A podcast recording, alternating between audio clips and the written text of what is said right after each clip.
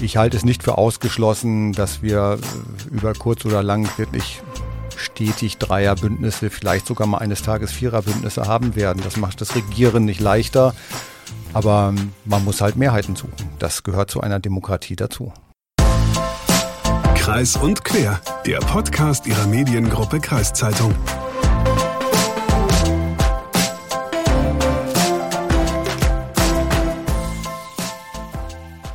Moin und herzlich willkommen zu Kreis und Quer, dem Podcast der Mediengruppe Kreiszeitung. Mein Name ist Lukas Spar. Und ich bin Hagen Wolf. In dieser Folge geben wir euch das nötige Rüstzeug an die Hand, damit ihr am 26. September in der Wahlkabine vorschriftsgemäß euer Kreuz setzen könnt. Außerdem erklärt unser Chefredakteur Hans Wilms im Interview, was die Wahl in diesem Jahr so besonders macht. Und dann gehen wir nochmal ganz weit weg vom Thema Wahl hin zu den deutschen Wäldern. Wir haben uns nämlich gefragt, geht es den Bäumen nach dem verregneten Sommer eigentlich besser? Ein Förster gibt hier Aufschluss. Und bevor wir es vergessen, Hagen nimmt euch noch mit auf eine Zeitreise zu einem Fußballspiel, das 1950 zwischen Twistring und Meppen stattgefunden hat. Dranbleiben lohnt sich also. So, jetzt geht's aber los und wir starten mit der Wahl. Ja, und hier geht es erstmal um allgemeine Fragen zu dieser Bundestagswahl, die Sie sicherlich schon jede Frau und jeder Mann gestellt haben. Und diese Fragen, die hat Thomas Kuchen beantwortet. Er ist Wahlleiter in Sieke. Muss ich in die Kabine gehen, wenn ich mein Kreuz machen will? Oder kann ich, wenn ich sage, okay, ich habe keinen Bock in der Warteschlange zu stehen, auch die, das Kreuz oder außerhalb wählen? Nein, es gilt, das Wahl Wahlgeheimnis zu wahren und zur Wahrung des Wahlgeheimnisses müssen Sie eine Wahlkabine aufsuchen. Nun gibt es vielleicht Menschen mit, mit körperlichen Beeinträchtigungen, aber es gibt auch alleinerziehende Mütter oder auch Väter, die mit dem Kind in die Wahlkabine gehen. Ist das möglich, jemanden mit in die Wahlkabine zu nehmen? Grundsätzlich ist das möglich. Also wenn Eltern, äh, also die Mutter oder der Vater, ihr Kind mitnehmen wollen, das Kleine, das können sie gerne machen. Und Menschen mit Beeinträchtigungen, sei es, dass die Sehkraft nicht optimal ist oder äh, auch eine, eine körperliche Beeinträchtigung, die können Hilfspersonen mitbringen und die dürfen dann auch mit in die Wahlkabine gehen und das Kreuz an der richtigen Stelle machen, an der die eben von der Person vorgegeben wird. Wie lange darf ich, darf ich eigentlich in der Wahlkabine verweilen? Naja, in der Wahlkabine verbleiben Sie eben so lange, wie Sie brauchen, um die Zettel zu studieren. Sie sind ja manchmal sehr groß, es gibt sehr viele Namen, die liest sich möglicherweise der eine oder andere auch durch. Und äh, man kann also so lange dort bleiben, wie man braucht. Und wenn Sie jetzt die, die Kommunalwahl sehen mit, äh, mit ganz, ganz vielen Parteien, ähm, dann hat das schon einen Moment gedauert, vor allem bei vier Wahlen. Aber bei der Bundestagswahl, da haben wir ja zwei Kreuzchen und da geht das dann etwas schneller. Kann ich ja nicht einfach so eine Wahl boykottieren, indem ich, sage ich mal, vier Stunden in der Wahlkabine verbringe? Ja, das grundsätzlich äh, ist das ja denkbar, aber dann wird der Wahlvorstand sicherlich hingehen und sagen, wenn so eine angemessene Zeit überschritten ist äh, und hört dann mal nach, woran es denn liegt, dass das so lange dauert, weil der Wahlablauf soll ja auch grundsätzlich nicht gestört werden und die anderen wollen ja auch wählen. Muss ich eigentlich ein Kreuzchen machen bei dem Kreis oder kann ich ihn auch ausmalen? Also am liebsten ist uns natürlich ein Kreuz, weil das ist die eindeutigste Form der Zustimmung. Ausmalen geht auch. Wie sieht es mit Smileys aus, dass man so ein, ein buntes Gesicht auf den Wahlschein malt oder auf das statt im Kreuz macht? Ja, das ist eine knifflige Frage. Die wird auch oft unterschiedlich entschieden. Ich als Wahlleiter gebe für Sieke vor, dass Smileys nicht äh, anerkannt werden, weil das könnte auch eine Verunglimpfung sein, dass man sich lustig macht über den Kandidaten. Von daher ist das nicht eindeutig positiv und es muss ein, als eindeutig positives Wählervotum erkennbar sein. Dann gilt die Stimme. Kann ich eigentlich auch betrunken zur Wahl kommen und wählen gehen? Ja, theoretisch kann ich auch betrunken äh, zur Wahl kommen. Das ist nicht die Aufgabe des Wahlvorstands, äh, sozusagen festzustellen, ob jemand noch äh, Herr seiner Sinne ist. Das ist aber eine, eine, Entscheidung, die der Wahlvorstand vor Ort selber trifft. Gibt es eine bestimmte Kleiderordnung, wenn ich zur Wahl gehe? Nein. Also im Prinzip äh, so, wie sie auch sonst auf die Straße gehen. Also sie müssen nicht im Anzug oder im Kleid kommen, wenn ich das flapsig so sagen darf. Also ein betrunkener Clown geht also auch? Ja, er muss aber eindeutig erkennbar sein. Also das, das fängt bei Masken dann schon an. Also wir haben ja Corona. Ähm, dort ist es auch so, zur Identifizierung ähm, kann der Wahlvorstand dann auch bestimmen, dass man kurzzeitig die Maske abnimmt. Gibt es eigentlich auch Briefwahlunterlagen, die erst Montag oder Dienstag eingehen? Und wenn ja, was passiert mit denen? Ja, es gibt eben auch Unterlagen, die nach 18 Uhr am Wahlabend hier im Rathaus eingegangen sind. Die werden zu den Akten genommen. In der Behörde kommt ja nichts weg. Und von daher, sie können nicht mehr gewertet werden. Alles, was nach 18 Uhr gekommen ist, konnte leider nicht mehr an der Wahl teilnehmen. Was mache ich denn, wenn ich Briefwahl ab, rechtzeitig abschicke und die Post verbaselt das? Gibt's, gilt das Gleiche dann auch, was, wie, wenn es zu spät eingeht? Ja, das ist so. Alles das, was aus welchem Grund auch immer hier später als 18 Uhr am Wahlabend äh, selber eingeht, kann nicht mehr berücksichtigt werden. Äh, deswegen die Empfehlung für die Bundestagswahl, ähm, wenn Sie Briefwahlunterlagen beantragt haben und die Unterlagen kommen nicht, dann rechtzeitig hier nachfragen ähm, und äh, notfalls werden die Unterlagen nochmal ausgestellt und der Wahlschein wird für ungültig erklärt und Sie bekommen einen neuen und können dann von Ihrem Wahlrecht Gebrauch machen. Bis wann kann ich denn die Briefwahlunterlagen zur Bundestagswahl noch beantragen? Die kann ich bis zum 24.09. um 18 Uhr hier im Rathaus beantragen. Äh, für die Leute, die jetzt am 24. dann doch noch äh, Briefwahlunterlagen bei Ihnen hier im Rathaus abholen oder wo auch sonst, äh, die, die schaffen das wahrscheinlich gar nicht mehr, dann in den Briefkasten zu werfen. Die Post kommt rechtzeitig bis Samstagmorgen dann an. Äh, was, welche Möglichkeiten gibt es da, dass das alles rechtzeitig ankommt? Ja, vielleicht grundsätzlich diejenigen, die hier am 24. noch die Unterlagen abholen, da empfehle ich dringend bei uns auch zu wählen. Wir haben Wahlkabinen, sodass dann auch die Unterlagen rechtzeitig zum Kreis kommen. Diejenigen, die die Unterlagen zu Hause haben und es nicht rechtzeitig schaffen, bis bis Freitag sie hier abzugeben. Äh, es gibt die Möglichkeit, noch zum Landkreis nach Diepholz zu fahren, im Kreishaus. Bis äh, zum 26.09. 18 Uhr können die dort abgegeben werden. Soweit der Wahlleiter Thomas Kuchem und wir haben gelernt, ein betrunkener Clown kann zur Wahl gehen, man muss ihn halt nur erkennen können. Aber bei dieser Wahl zum Bundestag ist es ja durchaus möglich, dass nicht nur ein Zweierbündnis dann die Regierung stellt, sondern auch ein Dreier- oder Viererkoalition. Und zu diesem Thema hast du, Luca, mit unserem Chefredakteur Hans Wilms gesprochen. Genau, ich habe mit Hans Wilms über die Bundestagswahl gesprochen und habe ihn mal gefragt, warum es in diesem Jahr so kurz vor der Wahl eigentlich noch so ein großes Auf und Ab bei den Umfragen gibt. Er hat mir dann erzählt, dass die schwierige Situation, die sich für die Koalitionsverhandlungen schon jetzt abzeichnet, historisch betrachtet nicht unbedingt was Neues ist. Aber hört am besten mal selbst rein. Die Umfragen in den vergangenen Monaten oder Wochen äh, glichen ja quasi einer Achterbahnfahrt. Zuerst lag die CDU vorne, dann die Grünen, dann die SPD. Äh, was aber mindestens genauso spannend ist, laut den Umfrageinstituten sind viele auch bis kurz vor der Wahl noch unsicher, wen sie wählen möchten. Jetzt würde mich interessieren, woran liegt das in deinen Augen? Sind vielleicht nach 16 Jahren Merkel alle in ein tiefes Loch gefallen? Naja, ich würde nicht sagen, sie sind in ein tiefes Loch gefallen, aber es ist natürlich das erste Mal so, dass es keinen Amtsbonus gibt, dass kein Kanzlerkandidat wieder äh, antritt. Und ich glaube, das lässt viele Menschen mehr darüber nachdenken, wen sie wählen werden und wen sie favorisieren. Noch eine Besonderheit in diesem Jahr ist ja auch, dass sich wahrscheinlich bei der Briefwahl eine Rekordbeteiligung abzeichnet. Ähm, könnten das aus deiner Sicht auch vielleicht, oder könnte das eine Folge der Corona-Pandemie sein, dass die Menschen vielleicht lieber zu Hause wählen, weil sie Angst haben, sich an der Wahlurne anzustecken? Ja, das ist eindeutig so. Ähm, der Briefwahlanteil ist meines Wissens immer schon leicht gestiegen, weil die Leute vielleicht auch in Ruhe nochmal zu Hause nachdenken wollen. Ähm, aber in diesem Jahr wird das eindeutig äh, der Effekt Corona sein. Okay, das heißt, du gehst auch davon aus, dass es im nächsten Jahr äh, dann oder beziehungsweise bei der nächsten Wahl äh, dann wieder runtergeht ein bisschen. Ja, das ist Kaffeesatzleserei, aber warten wir es einfach mal ab. Okay, alles klar. Ähm, genau, wir hatten gerade schon über die Achterbahnfahrt bei den Umfragen gesprochen, bei den Beliebtheitswerten. Dann gibt es ja noch die hohe Anzahl an Brieffehlern. Ähm, wie verlässlich sind aus deiner Sicht denn noch die Umfrageergebnisse, die wir jetzt in den letzten Wochen schon regelmäßig gesehen haben? Ja, das ist eine spannende Frage. Meines Erachtens kann es auch am Sonntag noch eine faustdicke Überraschung geben. Ich halte es noch gar nicht mal für so sicher, dass die SPD auch nachher wirklich vorne liegt.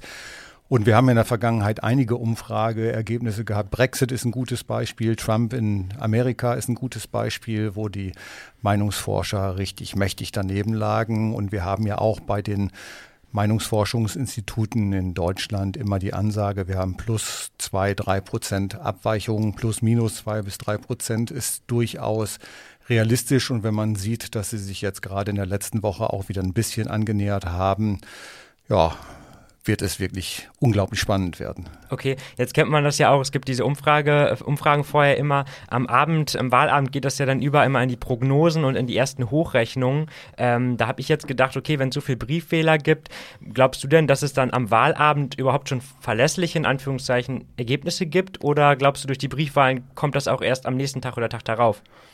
Also ich glaube, die Prognosen und Hochrechnungen, die wir ähm, erleben werden, werden deutlich verlässlicher sein als die Umfrageergebnisse, weil ja auch in ausgewählten Wahllokalen äh, Wähler befragt werden. Und ähm, ich glaube nicht, dass die Briefwahl das Ergebnis dann nochmal deutlich verzerren wird. Okay, ähm, jetzt sieht es ja aber auch alles danach aus, als könnte es in diesem Jahr erstmalig äh, kein Zweierbündnis bei der Regierungskoalition äh, geben. Äh, für ein Zweierbündnis reicht es dann einfach nicht. Äh, einerseits verteilen sich die Stimmen nicht mehr auf die großen bekannten Volksparteien, ähm, andererseits gibt es immer mehr Kleinstparteien. Woran liegt denn aus deiner Sicht diese Entwicklung und äh, liegt das vielleicht an der Unzufriedenheit der Leute mit der aktuellen Parteienlandschaft? Ja, lieber Luca, da muss ich dich natürlich mal kurz korrigieren. Wir hatten auch schon in der Vergangenheit äh, eine Koalition mit mehr als zwei Parteien, aber okay. das war weit vor deiner Zeit. Das war, ja. nämlich, das war die erste, das war die erste äh, Bundesregierung unter Konrad Adenauer, der äh, ein Bündnis eingehen musste mit der FDP, mit der DP der Deutschen Partei. Und in der zweiten Legislaturperiode war es, glaube ich, sogar ein Viererbündnis. Ich weiß okay. nicht mehr so ganz genau. Ich glaube, dort gab es dann noch äh, die GBBHE. Hört sich sehr kompliziert an und äh, ist lange her, aber da gab es noch den Gesamtdeutschen Block Bund der Heimatvertriebenen und Entrechteten. Hört sich okay. heute ziemlich merkwürdig an, ja, aber das, das, ist natürlich eine völlig andere Zeit gewesen. Ja, heute, hm, klar, ich glaube, die SPD und die CDU haben natürlich auch im Laufe der letzten Jahre immer mehr den Weg in die Mitte gesucht und äh, sich dadurch auch inhaltlich in vielen Punkten angenähert.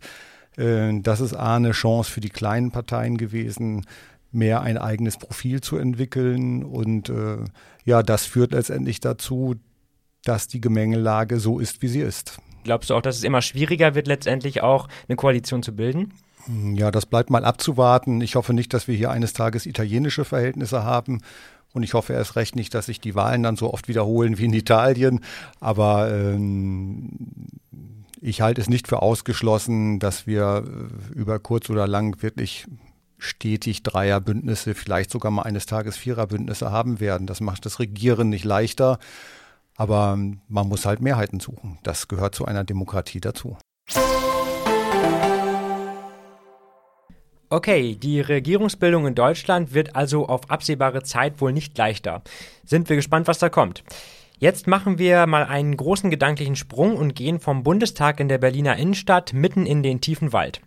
Ja, bevor wir da hingehen, ähm, lieber Luca, noch ein kleiner Hinweis an unsere Hörerinnen und Hörer in eigener Sache. Liebe Damen und Herren an den Empfangsendgeräten, solltet ihr schon einige Folgen unseres Podcastes Kreis und Quer gehört haben, dann habt ihr vielleicht festgestellt, dass mein geschätzter Luca, dass mein, dass mein geschätzter, dass mein, dass mein geschätzter Kollege Luca und ich die Beiträge unterschiedlich präsentieren. Während ich jemand bin, der schnell zum Punkt kommen möchte, ohne große Schnörkel, ist Luca ja jemand, der gerne noch eine Geschichte neben der Geschichte erzählt. Und das ist auch in Ordnung. Ich bin ja etwas älter und habe keine Zeit mehr für viele Wörter, während Luca noch ähm, jung ist und im Laufe seines Lebens noch genügend Zeit hat, um zahlreiche Wörter zu verlieren.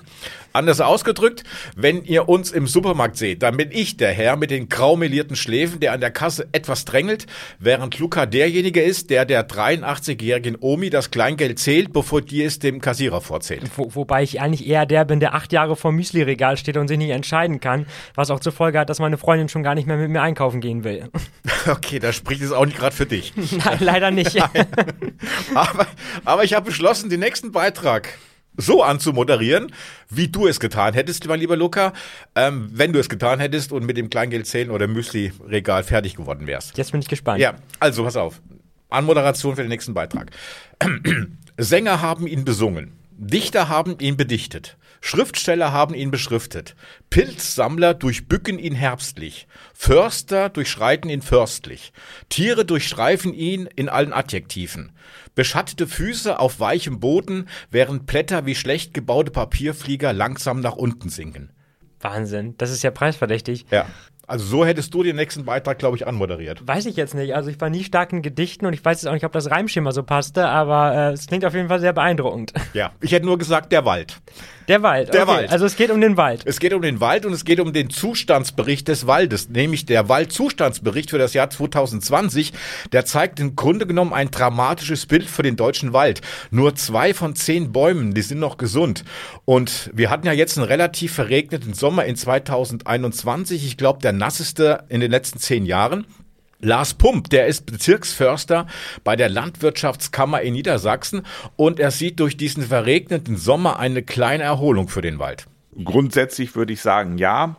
Aber der Wald leidet immer noch unter den Folgen der Trockenjahre 18 bis 20. Das waren sehr extreme Jahre und auch gerade in den tieferen Bodenschichten fehlt immer noch Wasser so dass die Bäume auch trotz der großen Niederschläge in, in diesem Sommer, Frühjahr trotzdem auch noch weiter leiden. Damit es dem Wald in Zukunft wieder besser geht, braucht es neben viel Regen aber noch andere Dinge. Der viel helfen würde Regen. Also Regen und natürlich in Verbindung auch mit den Temperaturen dabei.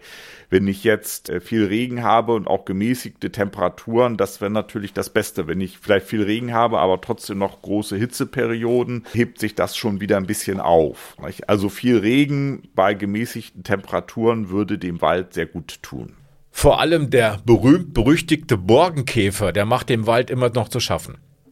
Ja, also bedingt durch diese großen Niederschlagsdefizite sind die Bäume geschwächt, vor allem Nadelbäume, Fichten und dann kommen eben halt auch andere Schädlinge da, vor allem der Borkenkäfer, der uns zurzeit gerade im Bereich der Fichte doch sehr zusetzt. Ähm, das Thema Borkenkäfer gibt es ja schon länger. Also ich äh, gibt es ja schon mehrere Jahre. Gibt es nicht so ein Schädlingsbekämpfungsmittel, was man einsetzen kann, damit der verschwindet? Das ist richtig. Also den Borkenkäfer gibt es schon schon wahrscheinlich so lange es Wald gibt. Aber diese Ausmaße, also äh, in, in sag mal vor 2018 kenne ich das hier aus dem Raum so. Da hat es auch mal Borkenkäferbefall gegeben. Das war aber alles im überschaubaren Rahmen. Da hat man dann diese Bäume eingeschlagen und und, und genau geguckt, dass, wie, wie entwickelt sich das im nächsten Jahr, so dass der sich nicht weiter ausbreiten kann und hatte das relativ gut im Griff. Aber durch diese große Trockenheit verlieren eben halt die Bäume ihre Abwehrkräfte. Also eine normale Fichte harzt, wenn sich ein Käfer dort versucht einzubohren. Und dadurch, dass der, die Fichte nicht genug Wasser hat, in vielen Fällen kann sie eben gar nicht oder nur sehr wenig harzen. Und dann kann sich der Käfer leicht einbohren sich in diesem Baum entwickeln und dann entwickeln sich im Laufe eines Sommers, je länger, je heißer, je länger der dauert, immer weitere Generationen an Borkenkäfer. Das heißt, es, es kommen immer mehr Käfer. Und diese vielen Käfer fallen dann über die noch gesunden Fichten her. Und äh, es ist ihm halt zu so einer Art Massenvermehrung gekommen, dieser Käfer. Nicht? Und das war ihm in den vorherigen Jahren äh, in diesem Ausmaße bei weitem nicht der Fall. Aber Moment mal, die Frage, ob es ein Schädlingsbekämpfungsmittel gegen den Borkenkäfer gibt, die hat er doch jetzt gar nicht beantwortet, oder? Ja, ja, okay, stimmt. Aber das war ja auch eine, eine rhetorische Frage. Also ich habe jetzt nicht gedacht, dass er mit einer Flasche Insektenspray, Borkenkäfer X, was weiß ich, jetzt jede einzelne Fichte ansprüht. Okay, aber ich habe zumindest mal gelesen in einem Magazin, dass es da schon ein Mittel gibt. Ähm, das heißt, glaube ich, Sulfurylfluorid. Wie heißt das? Sulfurylfluorid. Okay. Das, das lässt sich aber in der freien Natur gar nicht so verwenden. Die Sache ist nämlich, um den Borkenkäfer damit abzutöten, muss der komplette Baum über längere Zeit begast werden. Das funktioniert also eigentlich nur, wenn der Baum schon in glatte, gleich lange Stämme gesägt ist. In der Praxis wird das dann zum Beispiel eingesetzt, bevor das Holz nach China verschifft wird. Die haben natürlich verständlicherweise keine Lust auf den Borkenkäfer und fordern eben auch diese Begasung von diesen Stämmen. Die Sache hat nur einen riesengroßen Haken. Die Stämme werden in luftdichten Containern begast. Danach wird das Sulfurylfluorid aber einfach in die Atmosphäre abgelassen. Aber jetzt kommt es. Das Gas ist tausendmal klimaschädlicher als CO2. In den offiziellen Treibhausgasbilanzen taucht es aber gar nicht auf. Deswegen wird auch vom versteckten Klimakiller gesprochen. Wer Lust hat, kann das Ganze ja mal googeln. Ich sage es nochmal langsam. Sulfurylfluorid. Kannst du es auch schneller sagen? Sulfurylfluorid. Sehr gut. Das ja, ne? Nicht schlecht. Ich habe jetzt auch oft geübt. Das ist wahrscheinlich so ein, das ist echt ein Zungenbrecher. Zu den Bäumen von China, von Deutschland nach China, vielleicht auch noch interessant. Wahrscheinlich werden, wird das Holz in China dann durch Kinderhände zu Möbel verarbeitet. Die Möbel werden dann vom ähm, schwedischen großen ähm, Möbelhaus aufgekauft und in Deutschland dann verkauft und den Namen Tisch Frieda.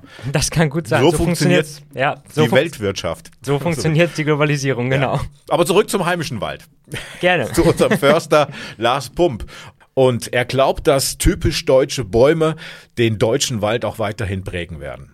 Ich glaube schon, dass sich die Baumartenzusammensetzung sicherlich auch etwas verändern wird.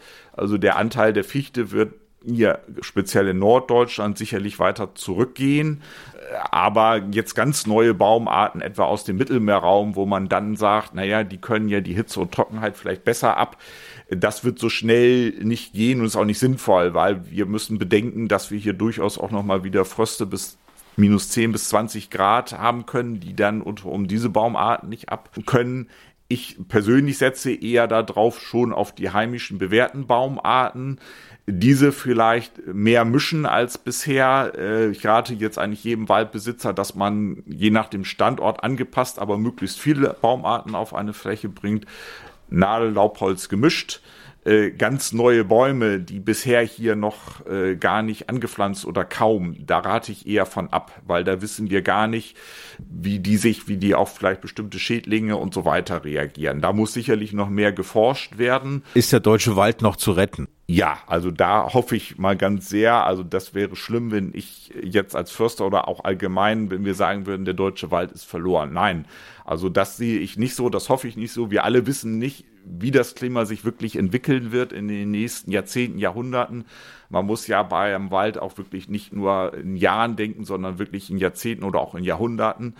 Ich glaube schon, dass der Wald sich gewisserweise verändern wird. Aber ich gehe nicht davon aus, dass wir jetzt in den nächsten Jahrzehnten hier plötzlich keinen Wald mehr haben. Er wird sicherlich äh, teilweise anders aussehen, aber ich glaube schon, dass er auch noch zu retten ist. Da müssen wir natürlich alle was für tun, was immer gesagt wird. Ich glaube schon, dass wir versuchen müssen, dem Klimawandel, wenn es denn möglich ist, äh, in gewisser Weise da noch Einhalt zu gebieten, beziehungsweise dafür sorgen, dass es alles etwas langsamer vorangeht, äh, damit sich Pflanzen und auch Tiere irgendwie anpassen können. Aber ich würde schon sagen, der deutsche Wald ist jetzt nicht verloren und äh, hat auch noch Zukunft und bin da auch zuversichtlich. Aber die Situation ist nicht einfach. So, und jetzt kommt das, worauf ihr alle gewartet habt. Hagen nimmt euch mit auf eine Zeitreise auf einen Twistringer Bolzplatz im Jahre 1950. Kaum bei der Mediengruppe Kreiszeitung angefangen, hat er sich nämlich gleich mal ins Archiv gestürzt und für diese und für kommende Folgen so allerlei Skurriles ausgegraben. Skurriles aus der Vergangenheit der verschiedenen Landkreise, über die die Mediengruppe Kreiszeitung berichtet. Und ähm, es ist kein Twistringer Bolzplatz, sondern ein Meppener. Ah, okay. Bolzplatz gewesen, beziehungsweise die haben in Meppen damals gespielt.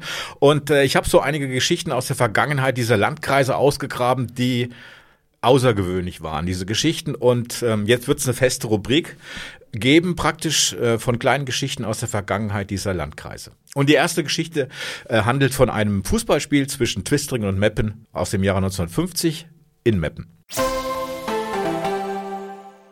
In der damaligen Fußballverbandsklasse musste der SC Twistringen im Mai 1950 beim Ligakonkurrenten Meppen antreten. Leider fand am Abend vorher in Twistringen eine größere Dorffeier statt, so dass die Mannschaft von Twistringen am nächsten Tag mit nur neun Spielern in Meppen antreten konnte. Die anderen Spieler, die hatten sich nach eigenen Angaben bei der Feier verletzt.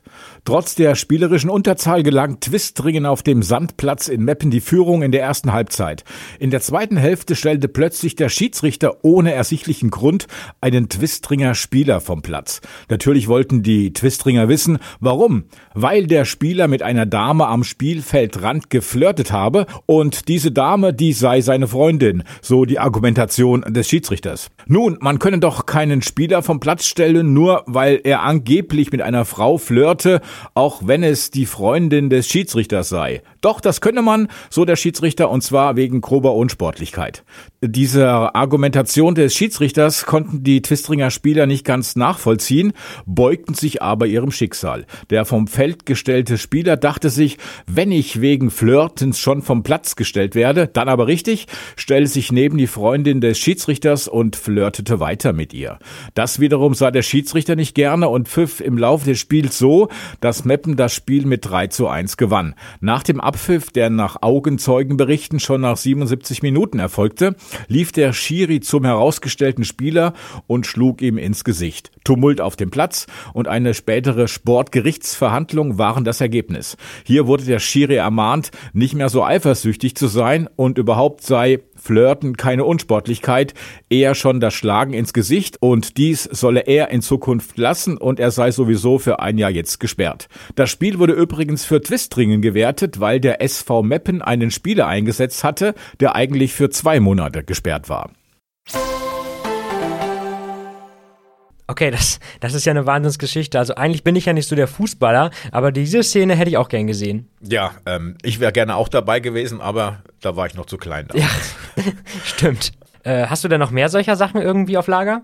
Ja, ich habe ja ein bisschen aus der, in den Archiven geblättert und äh, nächste Woche zum Beispiel äh, gibt es eine neue Geschichte und zwar geht's da um ein Tanzfest der Landvolkjugend äh, aus den 1960er Jahren und es gibt ganz interessante Tänze, die damals getanzt worden sind, unter anderem auch Heinzelmännchens Wachtanz. Genau. Und wer jetzt mitgezählt hat oder mitgerechnet hat, der wird auch sehen, dass unsere nächste Folge, die Folge ist nach der Bundestagswahl und die spielt natürlich in der Folge auch nochmal eine große Rolle. Wir gucken uns an, wie haben sich die Parteien geschlagen, wie war die Stimmung am Wahlabend und werden dann nochmal das eine oder andere Gespräch zu führen. Und wenn euch diese Folge gefallen hat, dann teilt die Folge auf allen möglichen Plattformen, wo es Podcasts zu empfangen gibt. Genau, freuen auf die nächste Folge lohnt sich also und abonnieren erst recht. Wir sind nämlich nicht nur auf den verbreiteten Podcatchern zu finden, sondern auch auf Facebook und Instagram. Lasst uns auch gerne da ein Like da. Und Feedback und Anregung auch wie immer gerne an podcast.kreiszeitung.de. Das war soweit mit dieser Ausgabe. Schön, dass ihr zugehört habt und äh, wir hören uns nächste Woche. Macht's gut. Ciao. Bye.